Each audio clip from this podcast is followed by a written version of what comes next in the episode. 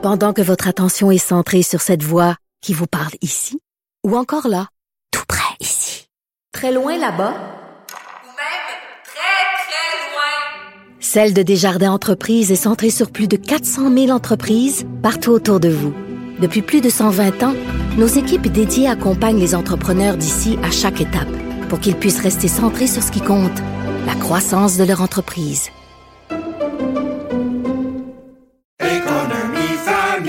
Ici Ricardo. et Émilie, marchand d'IGA. On a envie de vous inspirer à bien manger. À moins de 5 la portion. Suffit de repérer les produits valeurs sûres et de les cuisiner avec une de nos recettes. Les valeurs sûres, c'est bien pensé, hein? Bien sûr! Détails sur IGA.net. Moteur, tour, action C'est le cinéma qui a meublé ma solitude. C'est le cinéma qui a été mon ami, mon grand frère, qui m'a donné mon code moral, qui m'a donné mes valeurs, qui m'a fait voyager dans le temps et dans l'espace. Un autre cinéphile au bout du fil, Joseph Facal. Alors, tous les vendredis, je parle de cinéma avec un autre mordu de cinéma qui est Joseph Facal. On essaie de, de faire des liens entre le- le- le- l'actualité, euh, le, le vrai monde et le cinéma. Et Joseph, tu tenais à parler de films de sport. Pourquoi? Écoute, Richard, la vérité, c'est que je regarde, j'ai regardé trop de sport à la télévision, au grand désespoir, au grand désespoir de toutes mes blondes, passées comme présentes. Tu vois, je suis devant un film de la NFL, et là, tout d'un coup, le petit diable rouge avec la queue fourchue et le trident se pose sur mon épaule et dit « Joseph, tu devrais être en train de lire du Tolstoï. » Non, sérieusement, le, le, le, le, plus grand journaliste sportif de l'histoire du Québec, Régent Tremblay, a souvent dit quelque chose comme c'est pas le sport comme tel qui est intéressant, c'est le drame humain Ben dans oui. le sport. Et j'aime justement le sport parce que c'est la mise en scène grossie toutes les passions fondamentales de l'humain. La haine, la colère, le désir de gagner, la quête de perfection, la soif d'immortalité, qu'est-ce que l'histoire retiendra de moi? Et en même temps, Richard, je suis pas naïf. Je sais que ce que Marx disait de la religion, opium du peuple, on peut aussi le dire du sport qui a son côté aliénant du pain et des jeux. Mais je confesse ma fascination et effectivement, le sport nous a donné quelques grands films Mais- inoubliables que je regarde toujours de nouveau avec plaisir. Tout dépend. euh, tout, euh, en commençant, là, à- à- à- il y a des films, mais euh, j'imagine que tu as vu la série qui est un chef-d'œuvre, Baseball, de Ken Burns, qui, Ah oui, qui, qui- qui- parle les- des liens entre la politique et, et le baseball. Et c'est c'est en fait un regard sur les États-Unis à travers un sport. C'est absolument brillant. Là. Absolument. Écoute, de, de- de la même manière que tu peux comprendre la société américaine à travers le, le- le baseball et à travers aussi cette espèce de passion névrotique pour la NFL, de la même manière, si tu veux comprendre, par exemple, l'Amérique du Sud, la vraie, il faut que tu plonges dans le soccer, hein, qui, qui, donne lieu véritablement à des manifestations proprement religieuses. Écoute, Richard, va en Argentine, parle de Diego Maradona, et tu vas entendre des commentaires absolument hallucinants. Là. J'ai jamais vu quelqu'un être à ce point une icône. Donc, tu as tout à fait raison. Le, sport en dit beaucoup sur le côté glorieux, mais aussi le côté sombre et déraisonnable de l'être humain. Écoute, Maurice Richard de Charles Binamé, un très bon film scénarisé par Ken Scott qui montre à quel point Maurice Richard comme allumé un peu la, révolution tranquille, la, colère qui bouillait chez les Québécois francophones et qui est sorti lors de cette fameuse émeute. Euh, C'est un film qui en dit beaucoup sur la politique québécoise. Richard, Richard, Richard, depuis que j'ai quitté la politique, je te le dis, ma candeur est à 200% Je me mets littéralement à nu devant toi et nos auditeurs. Peux-tu croire, peux-tu croire que je n'ai pas vu le Maurice Richard de Charles Binamet? c'est extraordinaire. Je ne l'ai pas vu. Et là, évidemment, comprends-tu la, la, la, la honte, le roux du chandail du Canadien au front? Je vais évidemment me précipiter pour mettre la main dessus. Est-ce que tu es d'accord avec moi? Est-ce que tu es d'accord avec moi que le sport, le sport qui nous a valu les plus grands films, c'est indiscutablement la boxe? Et, euh, on, on ne compte plus le grand nombre de films de boxe. Je pense que la boxe est le sport le plus cinématographique de tous qu'il est le plus proche de l'émotion brute, dépouillée, sans artifice. C'est ce qui est le plus proche de l'animal du, du- du- du primaire. Et, je, et que tu sais comme moi qu'un des plus grands films de tous les temps, et je pèse mes mots, c'est le Raging Bull Ben de, oui. de Martin Scorsese, qui est en fait un film sur... C'est pas un film sur la société, celui-là.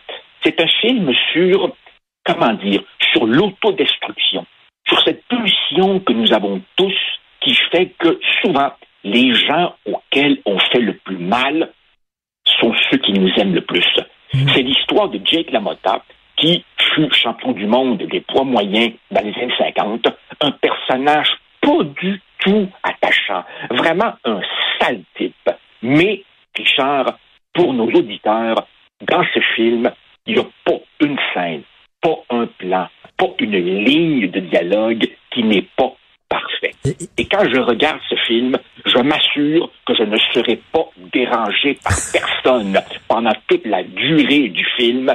Et, et, et, c'est un des plus beaux génériques de l'histoire du cinéma. C'est Lamotta de Niro qui fait du shadow boxing seul, car il est seul et sera seul Et- toute écoute, sur Cavaliera Rusticana, qui était qui- de nouveau dans le parrain 3, effectivement. C'est un film colossal. Est-ce que tu dirais que c'est est-ce que tu dirais que c'est un film sur la masculinité toxique? Parce que- non, mais c'est vrai, le, le gars, c'est un peu là-dessus quand même, là. Oui, absolument. Écoute, tu te rappelles, il y, a- il y a des scènes proprement délirantes quand, quand, quand il, il réalise, par exemple, que son, son jeune frère, qui ne veut que le bien pour lui, Joe Pesci, d'ailleurs, un inconnu jusqu'à ce moment-là, Joe Pesci, qui évidemment a eu une aventurette avec sa femme, et là, écoute, il passe à deux cheveux de, tuer son propre frère. Rappelle-toi également ces scènes où on voit que Jake LaMotta, De Niro, macère complètement dans une sexualité refoulée, parce que dans les années 50, il y avait une sorte de mythe dans le monde de la boxe qui disait que tu ne devais pas avoir de relations sexuelles juste avant un combat. On sait évidemment que c'est complètement bidon comme théorie. Et là, évidemment, il prend une bouteille d'eau glacée et il se la verse à des culottes pour essayer de se calmer. Là. Écoute, c'est un film dont je pourrais te parler pendant plus longtemps la durée du film. Écoute, je ne suis pas un fan d'Oliver Stone. D'ailleurs, la grande critique américaine Pauline Kael, lorsqu'elle avait quitté euh, le New Yorker, elle avait dit au moins je n'aurai plus à regarder un film d'Oliver Stone pour le restant de mes jours. Sauf qu'il a fait le meilleur film sur le football ever. Richard, Any Given Sunday, Ah.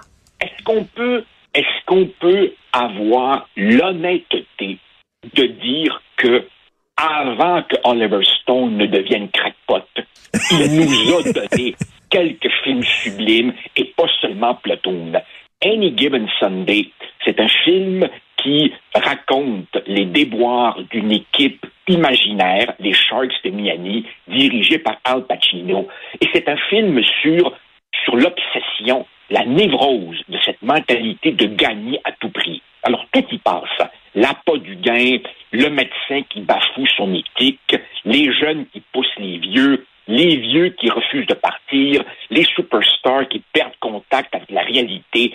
Et, Richard, c'est un des films, je le dis pour nos auditeurs, c'est un des films dans lesquels il y a peut-être le plus beau speech motivationnel d'avant-match.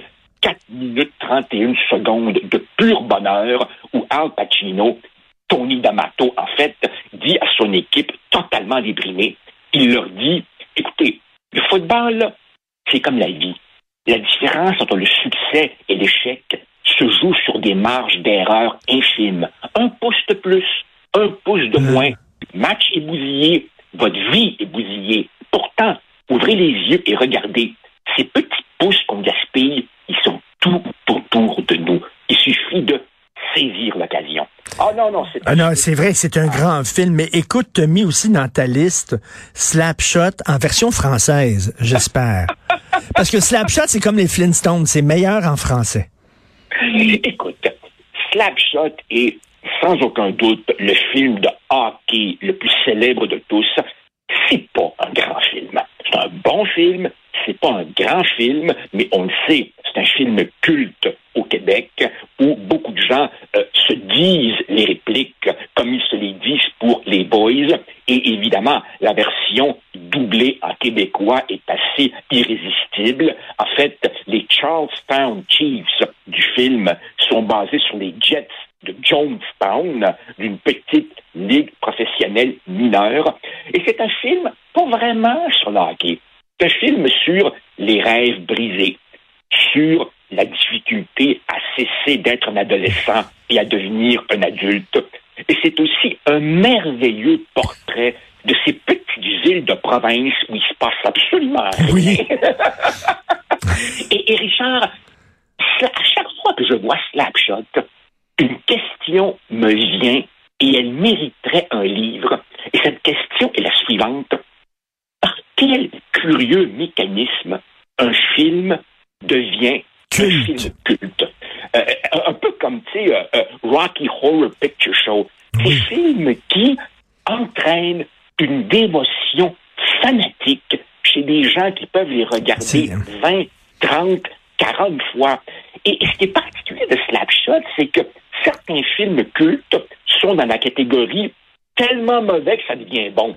C'est comme Plan 9 from Outer Space, là, tu sais. Oui. Mais, mais dans le cas de Slapshot, comment ce film est devenu à ce point une référence?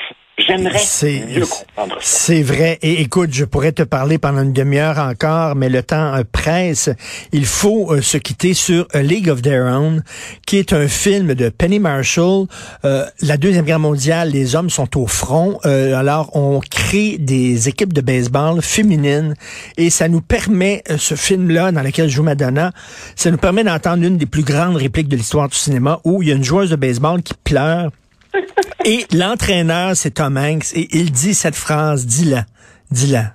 There's no crying in baseball. Tout, de suite, tout de suite après, quand l'arbitre vient pour l'engueuler, Tom Hanks se tourne vers lui et dit à l'arbitre On t'a-tu déjà dit que tu ressemblais à un pénis avec un petit chapeau? Et quand dit, there's no crying in baseball, there's no crying in baseball. On peut dire ça aussi en politique, there's no crying en politique. Là là là là, ben là, ben là, si, là, tu me pars, si tu me pars sur le baseball, on voudrait, on pourrait évidemment parler, ben tu me l'avais évoqué, Bull Durham, Moneyball, Eight Men Out. Ah non, écoute, le, le, le, le sport est pour le cinéma Oui. une source inépuisable d'inspiration. Moneyball, extraordinaire avec Brad Pitt, qui est l'intervention, la science, la science des chiffres, les mathématiques qui s'invitent dans le baseball, parce qu'on sait que les fous de baseball sont des maniaques de statistiques. Euh, donc, on peut en parler pendant une demi-heure. Merci, Joseph, et je te laisse. Ça tient Maurice Richard ce week-end. Absolument. bon week-end, salut. Merci.